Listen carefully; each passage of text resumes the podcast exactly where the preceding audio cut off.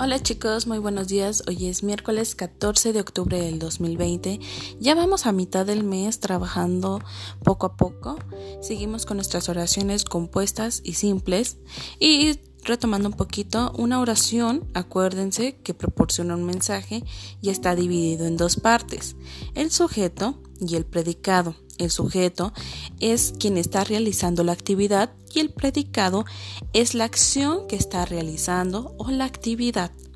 En este caso, una oración simple solo tiene un verbo conjugado, pero en el caso de las oraciones compuestas son dos o más oraciones simples y cada una de estas tiene su verbo conjugado.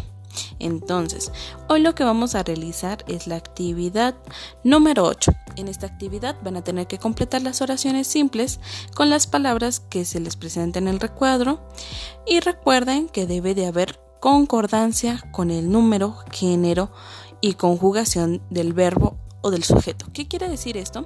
Que por ejemplo en la primera oración dice Chaplin y vienen algunas palabras, por ejemplo, Chaplin, eh, bastón, para él, cine. ¿Se entiende?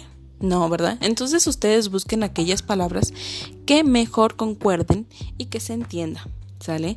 La segunda actividad que van a realizar hoy es la 9.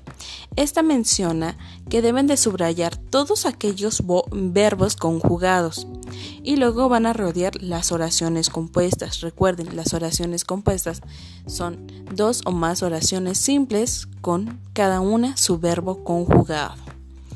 Ahora, la última actividad que van a realizar el día de hoy es la 10.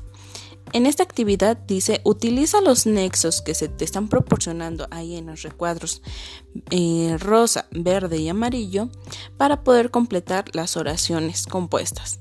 En este caso, el, el primer ejemplo sería, Chaplin era creativo, ¿con cuál quedaría mejor? Chaplin era creativo, pero inventó a Charlotte. Chaplin era creativo y inventó a Charlotte.